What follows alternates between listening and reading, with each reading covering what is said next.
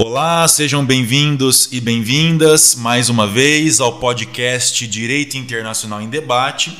Hoje nós temos a segunda entrevista do nosso especial Mulheres de Março Estamos recebendo a professora doutora Talita Leme Franco, que é advogada, é professora, tem mestrado e doutorado em Relações Internacionais pela Universidade de São Paulo, a USP, e nós vamos bater um papo sobre nacionalidade e a PEC número 6 de 2018.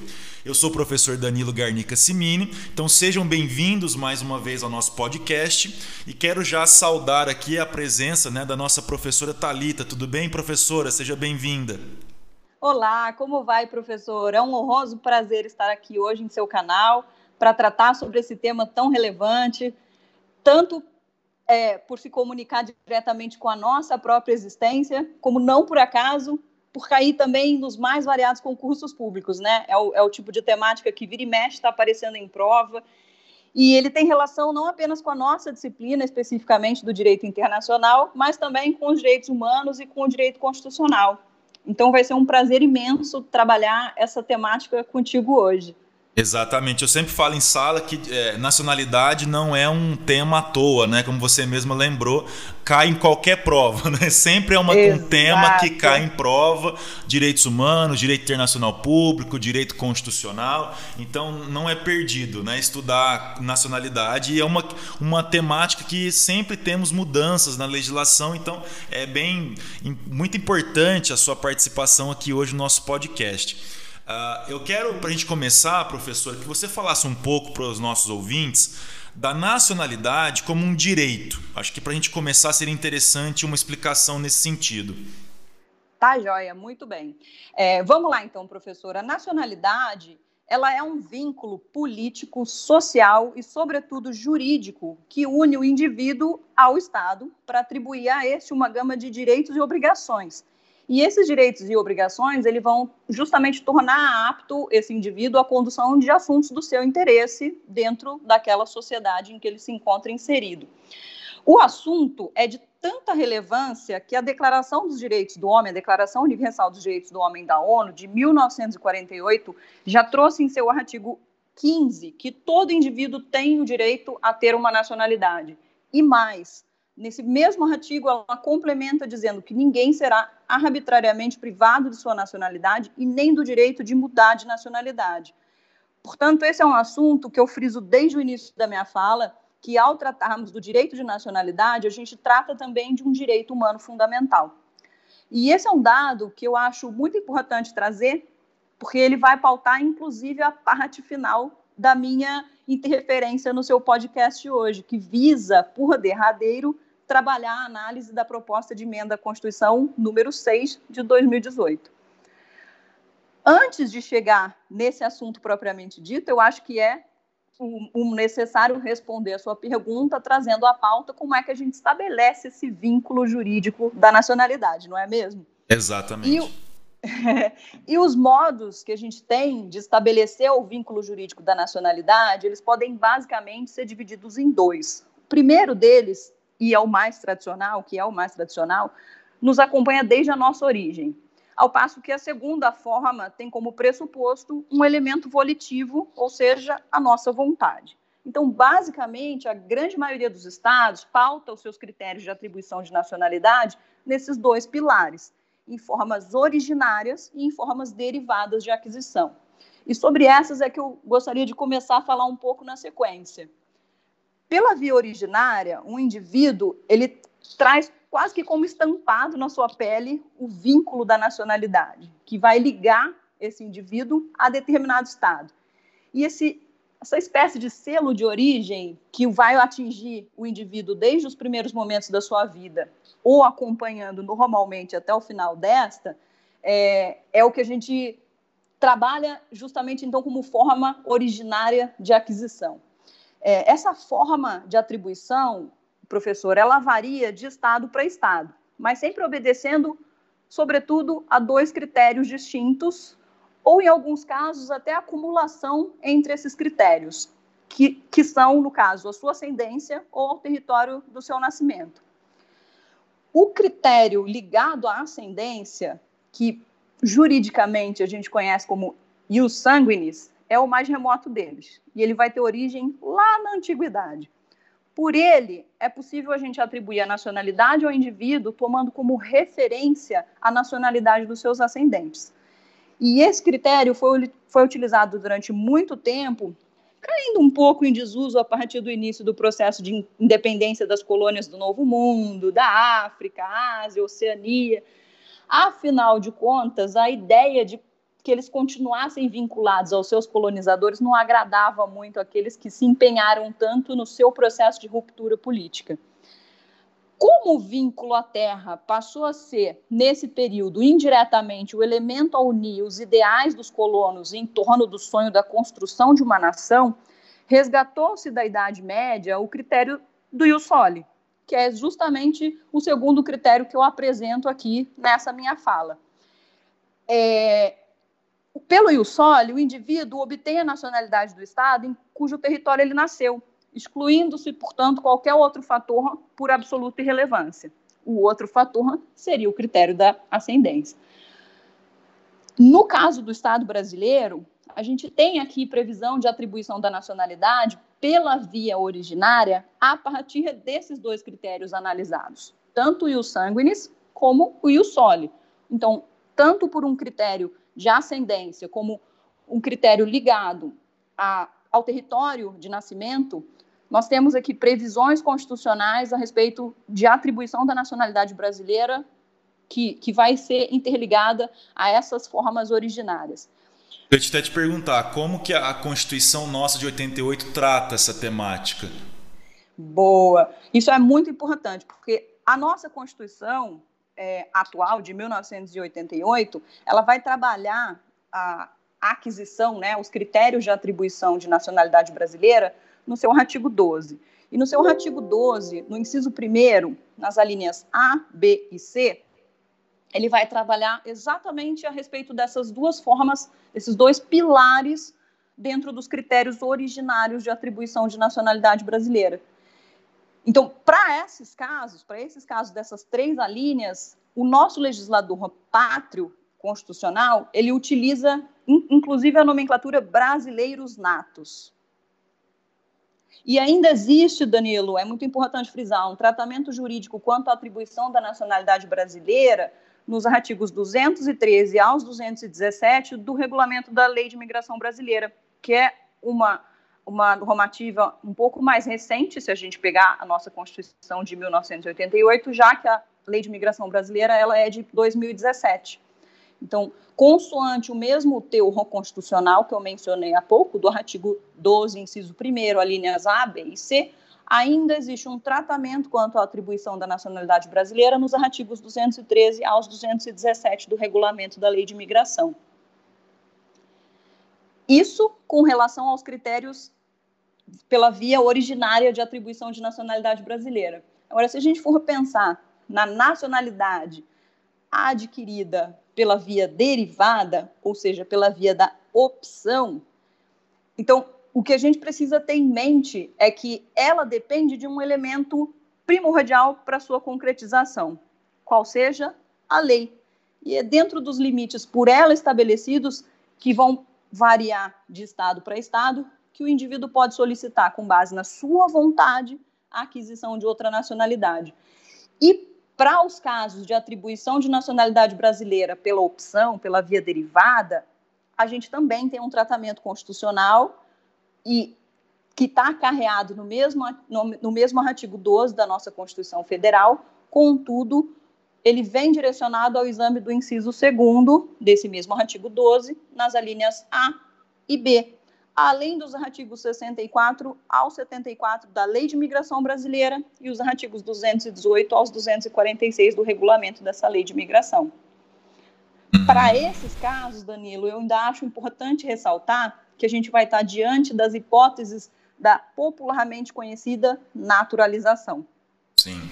E é por isso que, quando a Constituição Federal Brasileira adota no seu inciso segundo do artigo 12 a nomenclatura brasileiros naturalizados, ela trabalha justamente os critérios de atribuição, de aquisição da nacionalidade brasileira. Eu até fiz uma pausazinha, meio que mudar atribuição e aquisição, e eu, inclusive, vou, vou explicar qual é o motivo. Eu trabalho muito na advocacia privada, professor, com a parte de atribuição de nacionalidade de outros de outros estados, né? Uhum. Há brasileiros que também têm a, a prerrogativa de adquirirem a nacionalidade de outro estado, sobretudo pela via originária, pela, pelo fator ascendência, pelo sangue, por esse direito de sangue. E, e, é muito comum, professor, em outras normativas, a gente ter um cuidado com essa distinção entre os dois, entre os dois vocábulos, atribuição e aquisição. Porque associa-se muito o vocábulo atribuição a critérios originários de atribuição de nacionalidade, sobretudo a via da ascendência, o direito de sangue. Ao passo que a aquisição já é uma nomenclatura muito mais utilizada normalmente para critérios derivados, ou seja, para a via da naturalização. Então, eu até peço desculpa por essa semi-engasgada. Foi uma autocorreção que eu tentei fazer para não empolgar muito no, no, na fala. E às vezes a gente quer usar a mesma nomenclatura, mas sabe que tecnicamente pode trazer uma confusão para o assunto. Imagina, professor. E deixa, deixa eu ver se eu é, se eu estou é, certo ou equivocado, né? Quando a gente fala de brasileiro naturalizado na Constituição, e também Sim. nós temos é, lá na lei de imigração, né, as situações de naturalização. A uhum. lei de imigração, a 13.445, ela acabou ampliando também né, as hipóteses de, de naturalização. Sim, de certa forma, sim, porque o que ela faz, a Constituição, professor, ela trabalha o contexto da naturalização de uma, de uma forma muito generalista. Então, quando ela traz os aspectos gerais dessa naturalização, dessa possibilidade de um não nacional solicitar a aquisição da nacionalidade brasileira, a nossa Constituição ela acaba fazendo isso de uma forma muito geral. Então, o que acontece é que a nossa lei ordinária posterior, a qual seja a lei de imigração de 2017, ela quando trabalha as hipóteses de naturalização, ela acaba fazendo isso de uma forma muito mais esmiuçada, ela trabalha um contexto mais completo e aí ela exatamente tem a gente tem a sensação de que ela amplia essas hipóteses, porque na realidade ela vai esmiuçar esse assunto, ela vai trazer com mais é, cuidado os temas e as, as, as, hipóteses em que um não nacional pode solicitar a aquisição da nacionalidade brasileira. Por isso eu acho muito importante, inclusive, citar é, como normativa que pauta esse, esse, esse tema, justamente a, a nossa lei de imigração e o seu regulamento. Porque, na realidade, a gente tem justamente o tratamento generalizado na Constituição Federal, no nosso artigo 12, mas a gente tem uma lei ordinária atual é, de suma relevância e que trabalha esse aspecto, e que trabalha com mais, com mais cautela, com mais acuidade esse assunto, esse tema. Exato, porque lá na, na, na, lei de imigração tem também a, a, naturalização especial, né, se não me falha a memória, e, tem, a, natu, e a naturalização provisória, né? Exatamente, exatamente. Ela vai trazer exatamente esses contextos, ela traz as condições da naturalização. É, quando ela fala em naturalização, ela faz, salvo engano, porque agora eu não estou com essa legislação aqui na minha sim, frente, sim. mas ela faz, ela traz nos seus incisos pautados a naturalização podendo ser considerada como por, por, por uma via ordinária, extraordinária, especial uhum. ou a provisória, que o, que o senhor já citou. Então, na realidade, o que ela faz é ela explica quais são essas situações e quais são as condições da naturalização. Então, quando ela vai trazer nos seus artigos do 64 ao 74, ela vai fazer justamente isso. Ela vai trabalhar em cada um desses dispositivos como é que vai ser concedida a naturalização ordinária, como é que vai ser a extraordinária e por aí vai. Me, me, corrija também se eu tiver equivocado, assim, até para fazer um esclarecimento para quem ainda não conhece muito o assunto. Até uhum. 2017 nós tínhamos o Estatuto do Estrangeiro, né? que era uma lei, uma lei da época da ditadura, uma lei que via ainda o estrangeiro, digamos, como uma ameaça nacional, Exatamente. uma ameaça à segurança, etc. Então, a, a visão que eu tenho hoje, a interpretação que eu tenho, e possa me, pode me corrigir à vontade, é, uhum. é que a lei de imigração ela parte de um outro pressuposto, né, de acolhimento do estrangeiro. Não só de acolhimento, mas também de facilitar a naturalização desse estrangeiro. Não sei se você tem a mesma opinião. Totalmente, eu compartilho da mesma opinião. É, inclusive, o intuito principal dessa lei de imigração de 2017 é justamente esse: é, é, quebrar esse paradigma do estrangeiro, inclusive não se utilizar mais essa nomenclatura que há tanto tempo foi associada a um condão pejorativo, mas sim trabalhar o contexto do, do, não nacional, né, não, não se utilizar tanto da nomenclatura estrangeiro, é que fica, né, a gente tem, depois de tanto tempo, mais de 30 anos com isso, é até difícil, sobretudo porque também é uma nomenclatura adotada internacionalmente. Mas, de qualquer maneira, a, a, o principal condão da lei de imigração é exatamente quebrar esse paradigma de o, o não nacional como ameaça à segurança pública, como ameaça à nossa massa humana nacional, porque, na realidade, quando a gente pensa é, inclusive, eu estou já, já adentrando num outro assuntozinho conexo, né? Quando a gente pensa no vínculo jurídico da nacionalidade, pensar no vínculo jurídico da nacionalidade, que é o nosso tema de hoje, é, nos coloca exatamente a traçar distinções jurídicas entre a massa humana nacional e não nacional de um Estado. Mas quando a gente pensa nisso, a gente pensa em distinções jurídicas é, concernentes a esse assunto. Mas a gente não pode esquecer que a gente está falando de humanos, né? E se a gente pensa nisso num âmbito maior, é, obviamente o, o, principal aqui, que é o humano, o tratamento humano, seja numa massa humana nacional ou não nacional, é, deve ser deve prevalecer para isso o, o cuidado, a, a, observância aos direitos humanos e não tratar como o não nacional no nosso, no nosso território como uma ameaça, né? A, ao, ao Estado brasileiro. É, muita gente pensa, ah, mas veio aqui roubar meu emprego, ou, sabe, piorar as minhas uhum. condições. Então, o principal condão, o principal ânimo da lei de imigração, quando ela entra em vigor e quando ela passa a ter vigência, é justamente isso: é mudar essa concepção, tirar esse paradigma incutido depois de décadas na nossa sociedade de que o não nacional é um inimigo, porque isso não existe, né? Exatamente, exato. Até porque é, é, a gente tem que pensar também no artigo 4 da Constituição, eu sempre falo que é um artigo esquecido, né? Eu brinco que o professor de direito constitucional ele pula o artigo 4 né? Brincadeiras à Sim. parte, mas lá nós temos a ideia de cooperação entre os povos para o progresso da humanidade. Então, essa postura de, de preconceito até é uma postura totalmente inconstitucional, né? Exatamente, exatamente é inconstitucional e vai de encontro à proteção dos direitos humanos no âmbito internacional também, né? Não faz nenhum sentido. Exatamente. Uma, uma outra coisa que sempre é, a gente tem dúvidas, enfim, sempre tem notícias aí na, na mídia, ah, envolve a perda da nacionalidade. Queria que você falasse um pouco sobre isso também. Vamos lá. E, inclusive, esse assunto, é, professor, ele está extremamente ligado a, ao trecho final, que é o, é o nicho dessa minha uhum. fala de hoje, né? Que é a PEC número 6 de 2018, é a perda da nacionalidade brasileira.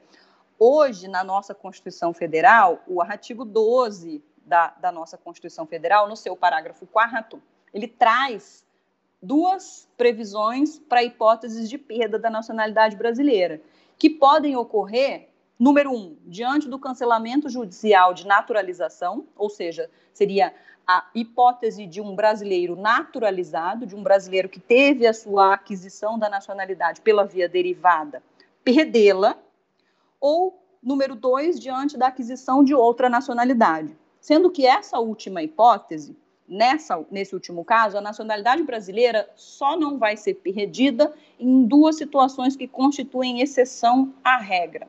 Quais são elas? A do reconhecimento de outra nacionalidade pela via originária, ou seja, toda vez que um indivíduo solicita a atribuição de uma segunda ou terceira nacionalidade, ou quantas mais forem, porque ele tem a prerrogativa de solicitar essa atribuição pela via originária, isso não vai dar causa à perda potencial de nacionalidade brasileira. E o segundo caso seria se, por acaso, a outra nacionalidade tiver sido imposta pelo Estado estrangeiro como uma condição de permanência em seu território ou para o exercício dos direitos civis daquele indivíduo. Essas duas hipóteses, professor, elas estão previstas para relembrar no artigo 12, parágrafo 4, incisos 1 e 2 da Constituição, inciso 2 perdão, da Constituição Federal, alíneas A e B. E essa, ainda essa, existe. Desculpa, pode falar. Não, não só para confirmar uma coisa, imagina. Pode só para confirmar, quando a Constituição fala no caso de reconhecimento de nacionalidade originária pela lei estrangeira, seria o caso que a gente chama, eh, no senso comum, né, de dupla cidadania, né? Exatamente. Exatamente, esse é o caso. No senso comum, a gente fala de fato muito em dupla cidadania, mas a verdade, professor, é que essa dupla cidadania ela pode, inclusive, acontecer em um aspecto de múltipla cidadania. Eu, eu, tenho clientes e conhecidos, inclusive, que eles têm mais de duas nacionalidades. Então, não necessariamente vai ser dupla cidadania, uhum, uhum. mas como a via do direito de sangue, né?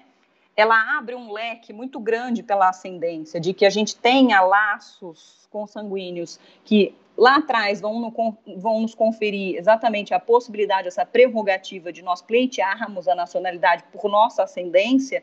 Então, na realidade, essa dupla cidadania coloquialmente conhecida, ela pode se revelar como múltiplas até. E é importante a gente falar, eu sempre falo isso em sala, porque quando a pessoa tem, enfim, uma dupla cidadania, né, tem o passaporte, o passaporte italiano, aquela coisa toda, não uhum. é só o uhum. passaporte, né? Também tem deveres decorrentes dessa nacionalidade, né? Exatamente, isso é muito importante. Inclusive, foi um dos motivos que eu comecei a minha fala explicando que o vínculo jurídico da nacionalidade ele une o indivíduo ao Estado, ao estado justamente para atribuir a este uma gama de direitos e deveres. Então a gente não tem só direitos, não é só a ideia de, puxa vida, que bacana ter um passaporte aqui de um Estado europeu, da União Europeia, porque isso vai me facilitar o trânsito ou o fato de querer morar em outro lugar que tenha melhores relações diplomáticas comigo aqui, tratados específicos que facilitam a minha meu movimento, meu, meu deslocamento ou a minha permanência em outro território. Mas a gente também tem uma gama de deveres a, a observar. Inclusive votar, né? Também. É. Isso também.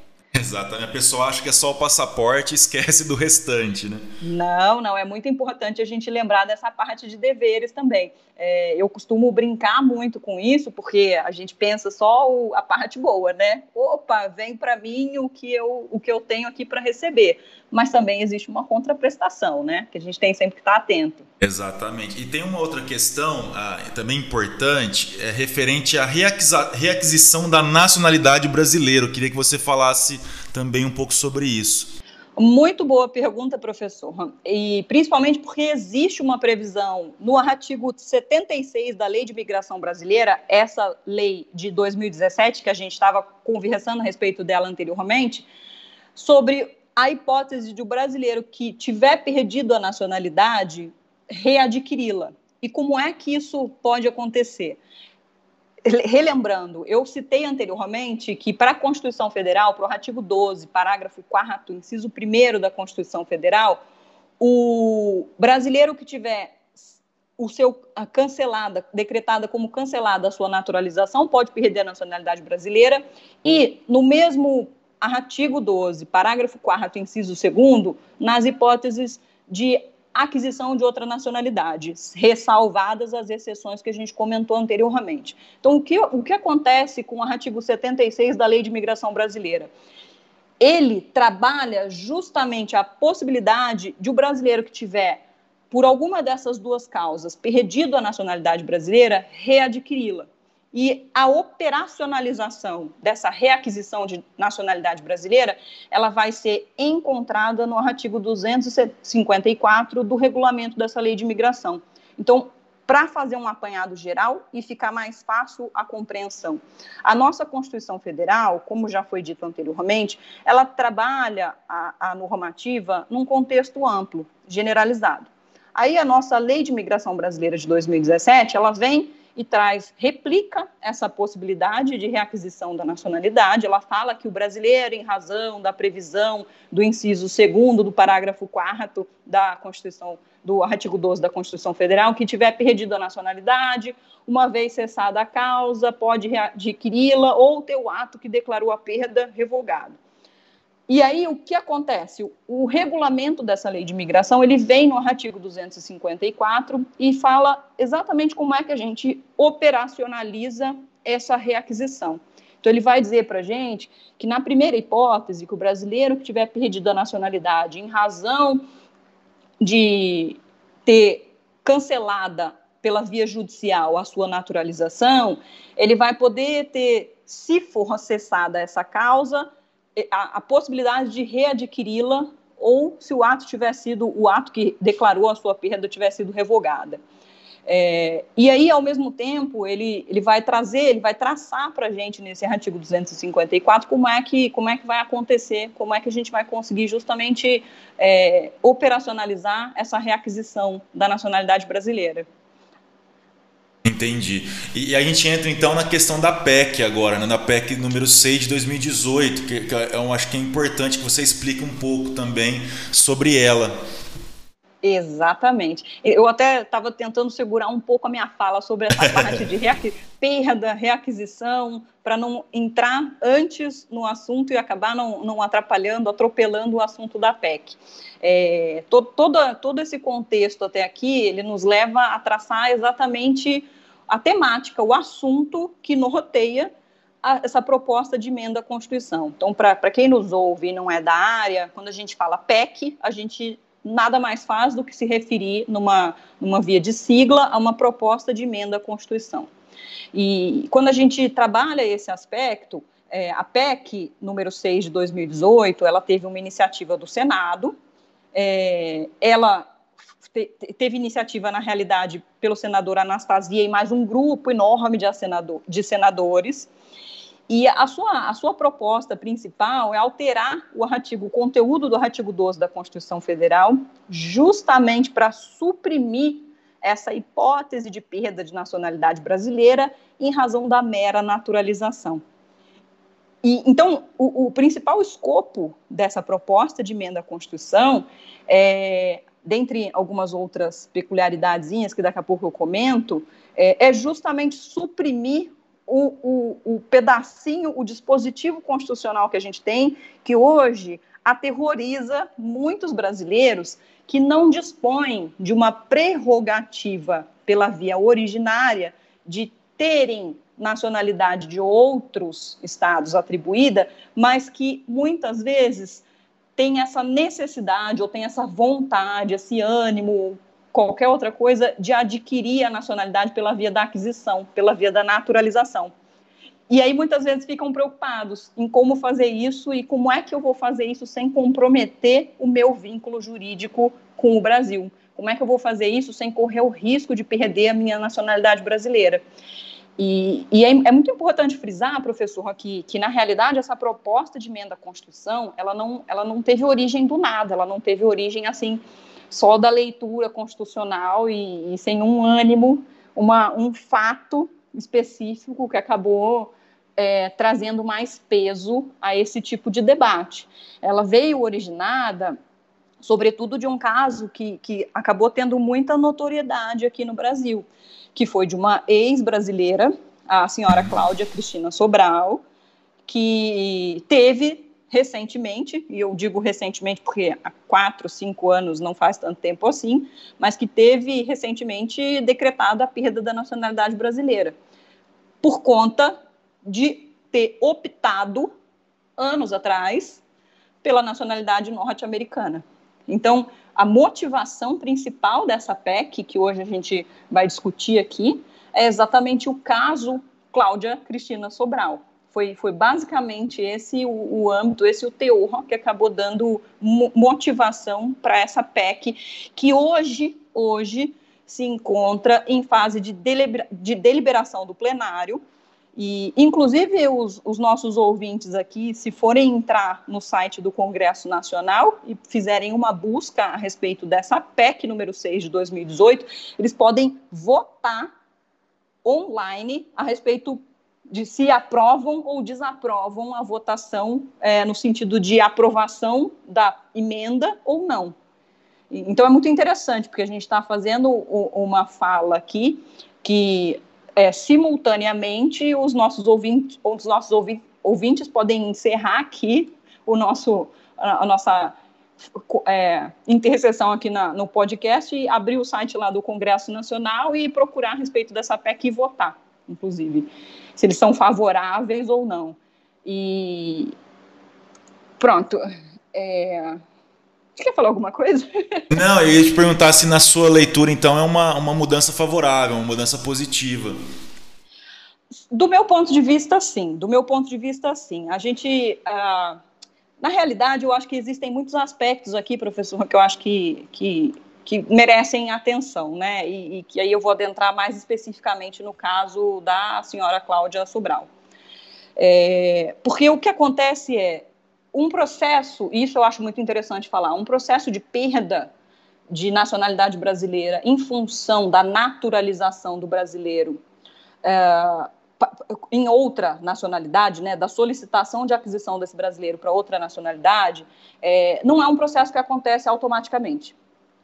Precisa haver a instauração de um processo administrativo, e é um processo administrativo é, que envolve, primeiro, uma interlocução entre Ministério de Relações Exteriores e Ministério da Justiça. Então, o Ministério de Relações Exteriores comunicando o Ministério da Justiça a respeito do ocorrido, para que aí se instaure um processo administrativo que vai apurar a respeito da, da perda de nacionalidade brasileira. E, e por que é que isso acontece? Isso tem um motivo para acontecer, isso não, não é por acaso. Isso acontece, obviamente, para a gente tentar evitar ilegalidades e apreciar se de fato o nacional brasileiro tinha a intenção de cortar laços com o Brasil, principalmente se ele for brasileiro nato.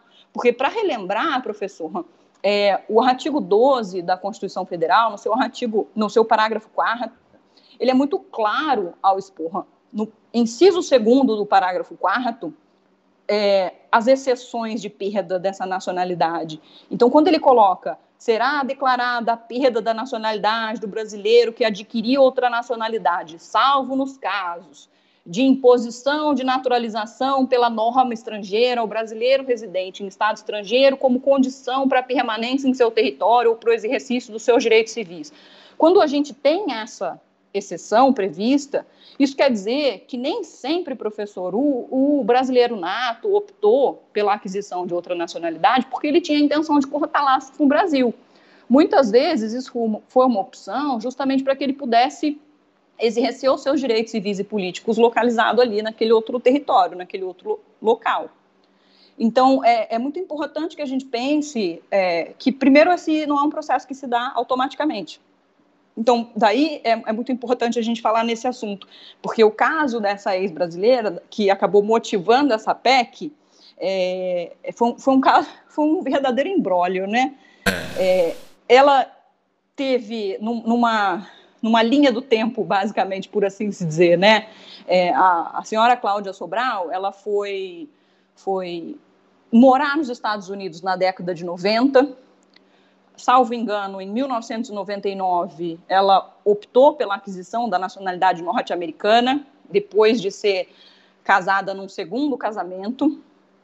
E aí, ela foi acusada em 2007 de ter cometido o homicídio do seu marido à época. Então, ela foi acusada de ter matado o marido na época em 2007. Veja que 2007 são oito anos depois do período que ela adquiriu a nacionalidade norte-americana, em 1999. E aí ela, depois que foi acusada de ter matado o marido, voltou para o Brasil com o passaporte brasileiro em 2011 quando foi aberto de ofício esse procedimento administrativo que declarou a perda da sua nacionalidade. Então, entre 1999, que foi quando a Cláudia optou pela nacionalidade norte-americana, até 2011, a gente tem um lapso temporal que é bastante significativo. Sim. Para a gente pensar em procedimento administrativo sendo instaurado para declarar a perda da nacionalidade dela. E o que acontece nessa linha do tempo, do caso da Cláudia, professor, é que em 2013 foi requerido pelos Estados Unidos a prisão da Cláudia para fins de, de, fins de extradição. É, eu já ouvi no podcast aqui do senhor a respeito da extradição, a gente sabe que a extradição é uma medida de preponderantemente de cooperação jurídica internacional, que envolve uma matéria de direito penal. Então, foi nessa época que a senhora Cláudia Cristina Sobral, ela deu entrada num mandado de segurança que foi inicialmente é, dado entrada no STJ, o Superior Tribunal de Justiça, que declinou da competência em favor do STF, que foi julgar esse caso lá em 2016. E aí o que acontece é, do meu sincero ponto de vista, do meu, do meu sincero e profissional ponto de vista, é, eu acho que houve uma precipitação do Supremo Tribunal Federal em dizer que a perda da nacionalidade se concretiza de forma automática nessa decisão em 2016, com a naturalização do estrangeiro. Porque se a gente fosse imaginar que a perda da nacionalidade brasileira, porque o brasileiro optou pela via derivada, pela via da vontade, em adquirir outra nacionalidade, se, se, a gente imagina que isso acontece automaticamente, é, querendo ou não, em outras palavras, seria como eu admitir que o nosso ordenamento jurídico ele vai se submeter às regras de outro estado, que no fim é quando vai, que, que no fim é quem vai determinar até quando um brasileiro possui ou não possui um vínculo com o Brasil. Então, se a partir do momento que a Cláudia em 1999 se naturalizou norte-americana, ela já deveria ter perdido automaticamente a nacionalidade brasileira.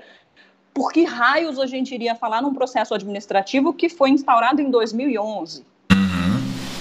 Quatro anos depois, relembrando, do período que ela foi acusada de ter cometido o homicídio do ex-marido, né? Então, é, eu acho é, é, muito complicado, é delicado dizer isso, né? Uhum. Parece, parece quem é a, quem é a Thalita, advogada e professora na fila do pão do STF. Mas a verdade é que eu acho que, do meu ponto de vista profissional, é, houve sim uma precipitação do STF nesse aspecto. Porque, do contrário, a gente está passando por cima exatamente dessa ideia de tratar critérios de legalidade. Como é que a gente tem a necessidade de uma instauração de um processo administrativo? Justamente para evitar ilegalidades e apreciar se o brasileiro realmente tinha a intenção, e depois a gente pensa, né? Ah, não, mas então a perda da nacionalidade é automática não é automática. Exatamente. Não é automática. É, e eu me, eu me lembro que, assim, na época, até sites jurídicos é, noticiavam, né? Ah, brasileira nata será extraditada, né? Todo mundo, como assim? Exatamente. A Constituição. Então, a, a, foi uma confusão até para noticiar isso, né? Eu lembro na época. Foi, foi. Foi, sobretudo, porque na, na no curso de Direito isso é muito comum de se acontecer também, né? É, a gente, em concursos públicos, isso gera muita confusão também. O que acontece é, existe uma confusão é, comum de acontecer entre pensar na possibilidade de brasileiro nato perder a nacionalidade brasileira e versus brasileiro nato ser extraditado. E, então, o que acontece é a nossa Constituição atual tem hipóteses, como a gente já viu, de perda da nacionalidade brasileira, inclusive na situação de brasileiros natos. Entretanto, a gente não tem a possibilidade de a nossa Constituição Federal admitir a extradição de brasileiro nato. Então, é inadmissível a extradição de brasileiro nato. Por conta disso, é que houve também todo esse debate na época a respeito de uma brasileira nata ser extraditada. Né? Primeiro, foi-se pela via de é, cancelar, retirar a de, decretar a perda da nacionalidade dessa brasileira para que depois ela pudesse ser extraditada. Foi extraditada como não nacional, né? Exatamente. Cidadã norte-americana, no caso. Exatamente, exatamente. E, e eu estava vendo aqui a PEX, você comentou também que ela está pronta para deliberação no plenário, né? Do plenário desde o dia 2 de março agora, 2 de março de 2021, né? Exato, exato, desde agora do dia 2. Por isso é um assunto muito atual e é um assunto que interessa tanto ao pessoal que trabalha com essa área, como a quem estuda, e, e mesmo pessoas interessadas em aquisição de, de nacionalidade por via derivada, né? Pela via é. da opção. Vou te, fazer, é, vou te, fazer, uma pergunta, Pode. desculpa. Não, vou te fazer uma pergunta até mais por curiosidade, assim, você que trabalha nessa área. É, você falou da nacionalidade originária, né, de outros países, é que uhum. você trabalha com isso. Uma curiosidade mesmo, assim, qual a nacionalidade hoje que você mais trabalha, assim, no, no seu dia a dia? Uh, sem sombra de dúvida, a italiana e a portuguesa. São as duas que são as mais solicitadas por vias originárias e, pasme você, derivada também porque a, a 75% dos casos são pela via originária, mas pela via derivada do casamento é, e do caso na nacionalidade portuguesa de judeu sefaradita e na nacionalidade italiana de filhos adotivos, que são situações que é, conferem o direito do não nacional solicitar a atribuição, mas eles é, concedem essa nacionalidade por via derivada. Então é muito curioso, porque grande parte das pessoas não sabe disso, mas pela via do reconhecimento de judeu sefaradita na nacionalidade portuguesa, isso é feito por via derivada. Então, isso é uma naturalização. E de filhos adotivos na nacionalidade italiana, do mesmo modo. Também é concedida a nacionalidade italiana pela via da naturalização além das hipóteses de casamento, que ambas as legislações, os dois ordenamentos jurídicos também têm previsão de atribuição de nacionalidades, e também a, a respeito de, de, casos em que as pessoas já são residentes regulares, né? É, residentes legais em cada um desses estados. Então, eu sim, eu tenho uma demanda muito grande desses dois países, não só pela via originária, mas a derivada também. Ah. O que é muito curioso, por quê? O que acontece, professor, é o seguinte: na prática, a gente sabe que a perda da nacionalidade brasileira pela simples, entre aspas, simples, pela mera naturalização, não dá causa automática de perda de nacionalidade brasileira. Isso não acontece automaticamente. Precisaria, então, ter uma interlocução entre Ministério de Relações Exteriores com o Ministério da Justiça para ser instaurado no Ministério da Justiça um processo administrativo que vá apurar justamente essa perda da nacionalidade por conta da aquisição. Isso na prática, professora, não acontece. Uhum. Não, não acontece.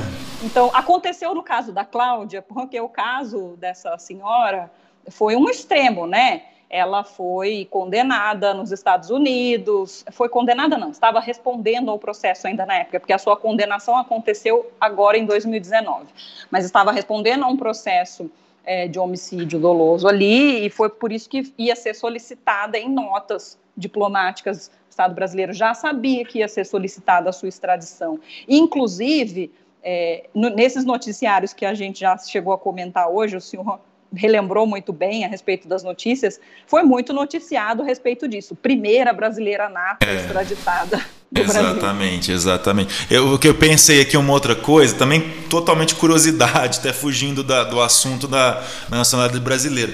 Mas na Imagina. italiana, na italiana não tem que morar lá um tempo? Depende, depende de qual é o caso. Ah, para, ah, para cônjuge, não necessariamente. Você pode solicitar a atribuição de nacionalidade italiana, o reconhecimento. A Itália gosta de usar muito esse, esse vocabulário, reconhecer, né? E mesmo pela via derivada, você não necessariamente precisa residir lá. Então, não, não, não é necessário. Agora, veja bem, olha que engraçado, né? No, no caso de cônjuge, não. Mas para os casos de filhos adotivos, por exemplo, que eu já fiz menção aqui hoje, é, se você for solicitar pela via derivada a nacionalidade italiana e você for filho adotivo que foi adotado durante a sua menoridade, ou seja, antes de completar 18 anos de idade, é, você pode fazer isso sem a necessidade de morar lá. Agora, se essa adoção foi concretizada apenas em momento posterior a você ter atingido essa, a, a, esse limite né, de maioridade civil, ou seja, depois dos 18 anos, então, nesse caso, é necessário que a pessoa resida por no mínimo cinco anos ininterruptos no país. E aí também a gente vai ter hipóteses de residentes permanentes ali, que não estão fazendo pela via nem de casamento e nem de filho adotivo. Mas aí sim existe também uma hipótese de pessoas que residam no país por um período mínimo de tempo solicitar pela via da residência permanente. E isso vale tanto para Portugal como para a Itália, que foi a sua dúvida. Ah, entendi. É porque também tem uma, não sei se é uma fama, uma má fama, se é lenda, se é verdade, enfim, que demora muito, no caso, pelo menos da italiana, de conseguir. Não sei se isso é realmente verdade. Pela, pela a cidadania italiana, professora, a gente tem três principais modalidades de, de solicitar o reconhecimento. Né? A gente tem um processo administrativo feito pela via consular, ou seja, que a pessoa nunca vai ter necessidade de botar os pezinhos para fora do Brasil e ficar algum período de tempo na Itália, porque ela vai fazer todo o seu trâmite via consulado italiano aqui no Brasil, da sua localidade, que tem a competência para atingir a sua, para receber pedidos da sua localidade de residência, né? Então, isso não é uma lenda se a gente estiver pensando nessa via e pensando no trabalho, por exemplo, aqui do consulado da Itália do estado de São Paulo, que hoje tem uma média de 12 anos de fila de espera para poder, poder atender, chamar para entrevista um solicitante. E aí é nesse momento da entrevista que o solicitante vai apresentar a documentação necessária e solicitada. Aí agora a gente tem, além dessa via administrativa e consular, a gente tem a possibilidade do solicitante se valer também de uma via administrativa, mas indo direto para a Itália. Hoje a gente sabe que está impossível fazer isso porque a União Europeia proibiu a, a, o ingresso de, de não nacionais europeus ali, nem residentes regulares, por conta da pandemia. Mas é, com, com, a exceção desse cenário, se a gente for imaginar a hipótese de uma pessoa poder se deslocar e passar um tempinho, um período de alguns meses na Itália, ela pode fazer todo esse processamento que seria feito pela via consular aqui, diretamente em um comune italiano. Tem alguns trâmitezinhos específicos, mas a média de prazo, professor, é entre quatro a seis meses para um processo desse se concluir. E, por último, a gente tem hoje a possibilidade de, de solicitar essa, esse reconhecimento da cidadania italiana pela via judicial. A via judicial ela vai comportar duas principais hipóteses uma delas é a da atribuição de, de nacionalidade italiana por conta de ascendência materna, é, de nascidas, né, de ascendentes nascidas antes de 1948, quando a Itália teve um gap, um vazio temporal com relação a reconhecer a transmissão da nacionalidade pela via materna. Então, como eles já debateram muito isso no seu, no seu tribunal lá competente para o assunto, é, essas demandas assim que são da via materna e que a gente já sabe que vai ter óbice se fizer pela via administrativa, vão todas pela via judicial. E ao mesmo tempo, pela via judicial, a gente tem a possibilidade de um procedimento desse ser feito contra as filas do consulado, já que é, por lei é previsto um período de tempo muito menor para que um processo desse seja concluído, de em média até no máximo dois anos. Então, um processo desse vai vai demandar que a pessoa antes tenha entrado na fila do consulado, que comprove esse ingresso e aí entre com uma ação judicial contra a fila do consulado. Ah. Em média, em até dois anos aí a gente tem a, o, o, reconhecimento dessa nacionalidade. Já melhora do que de dois. Sim, né? é, porque existe essa, essa. Bom, não é lenda então, né? Existe essa história que não, realmente não é. então, demora, dependendo do contexto, né? Depende muito de estado para estado. O estado de São Paulo, o consulado da Itália no estado de São Paulo é sem dúvida o mais sobrecarregado, porque ele tem uma demanda maior, ele abrange uma competência territorial que não é só do estado de São Paulo, ele vai pegar algumas outras localidades, como Mato Grosso também. Agora, mesmo assim, em, em locais com, uma previsão de média de tempo menor, não tem sido menos do que cinco, seis anos. Ah, entendi, então é, é, um, é, um, longo período, sim. É, é Não é pouquinho. É. E, e, o pessoal que está nos ouvindo aqui perceberam que o assunto vai longe, né? A gente fala ah, de. Ah, sim, se deixar. É, mas é que o assunto realmente é bem interessante. Mas eu queria, para a gente finalizar, é, uma coisa que uhum. a gente uhum. sempre faz aqui no podcast, antes de, de finalizar, uma dica uhum. ou mais de uma dica que você pode dar para os nossos ouvintes ah, sim, com todo prazer. Então, bom, eu vou deixar dicas, professor, aqui que estejam relacionadas com o caso da senhora Cláudia Cristina Sobral. É, foi um caso que teve uma repercussão muito grande na mídia na época, em 2016, e como eu acho que já mencionei anteriormente, foi julgado nos Estados Unidos em 2019.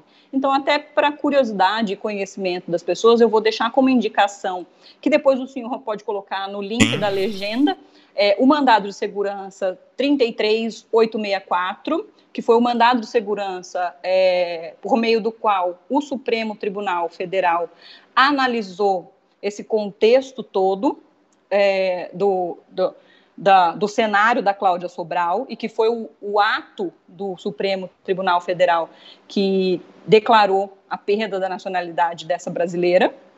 E, ao mesmo tempo, como conteúdo sugestivo visual, é, eu vou passar um link recomendado para um vídeo do YouTube que, que traz exatamente a audiência de sentença de condenação da Cláudia lá nos Estados Unidos, essa sentença que aconteceu em 2019 que eu citei. É, a título de curiosidade, para quem, tá, quem aqui está nos ouvindo, a Cláudia foi condenada à prisão perpétua lá mas como houve uma negociação entre o Estado brasileiro e os Estados Unidos na época para que ela não fosse condenada em penas que não pudessem ser é, incondizentes, incompatíveis com o nosso ordenamento jurídico, e isso faz parte é, de, de, todo esse contexto de extradição. É, na realidade, ela vai precisar ficar 28 anos presa, né? O, o, juiz na sentença, que é esse vídeo que eu vou recomendar, ele colocou essa ideia de 28 anos 25 pelo homicídio qualificado, eu acho que foram mais três pelo uso de arma de fogo, alguma coisa assim. Então eu vou deixar também como recomendação esse vídeo a título de curiosidade. É bom porque assim as pessoas conseguem Sim. ver, né? Ver uhum. quem é a Cláudia, ver como é que acontece uma sentença dessa, uma audiência de sentença dessa. Tá ótimo, tá ótimo. Todos esses links então estarão na, na descrição do, do YouTube também, no, uhum. no, no, Spotify, a gente vai colocar no nosso Facebook, Instagram, enfim. É, e também queria falar que a professora Talita tem Instagram, né? Para quem quiser ah, muito obrigada. Segui-la lá, Talita Leme Franca, o Diário da Advogada Internacionalista. Então, para quem quiser saber mais aí da, é. do direito internacional, da atuação da, do advogado, da advogada no direito internacional, sigam a professora Talita. Professora Talita, eu queria agradecer pelo, pelo, por ter aceito o nosso convite, por participar do nosso especial Mulheres de Gratidão. Março, aqui do podcast Direito Internacional em Debate. Espero que tenha gostado, gostei bastante da nossa conversa. É... Ah, eu também. A Se... gratidão é toda minha. Ah, obrigado. Se deixar a gente ficar aqui o tempo todo conversando de, de, nacionalidade, né?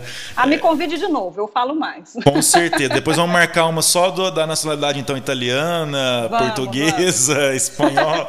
Então a gente, vai falar, a gente vai falar um pouquinho mais sobre isso nos próximos, nas próximas entrevistas, né? Com, é, combinado. Tá, eu, eu queria lembrar a todos eh, que nós temos os episódios episódios, então, no YouTube e no Spotify, só digitar Direito Internacional em Debate. Nós temos uma página no Facebook, que é facebook.com/barra Internacional em Debate, e também uma página é, no Instagram, arroba Internacional em Debate. Então, façam suas sugestões, seus comentários, suas críticas e espero vocês aí no próximo episódio ou na próxima entrevista. Até a próxima, um forte abraço a todos.